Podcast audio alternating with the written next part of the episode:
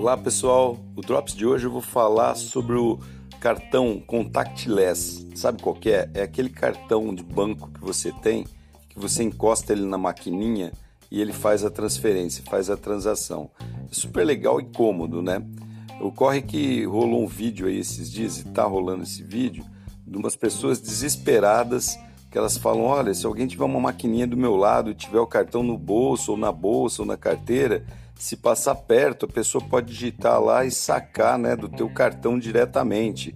Agora, o, o que acontece é o seguinte: se as pessoas não sabem que isso daí é uma condição configurável, você pode entrar lá no aplicativo do seu cartão e pedir para bloquear essa, esse tipo de função.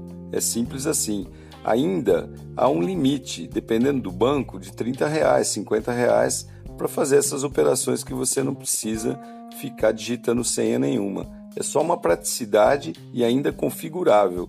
Então, se você tem esse cartãozinho aí, está escrito lá contactless, né, no seu aplicativo, você vai ver que é isso. Saiba que você pode configurar e desativar ou não essa função. Aí depende de como que você quer usar o teu cartão, né?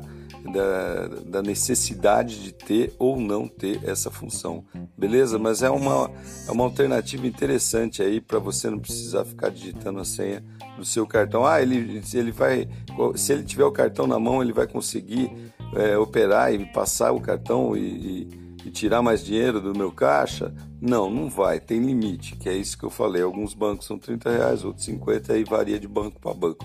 Beleza? É só você ir em configuração e bloquear essa opção.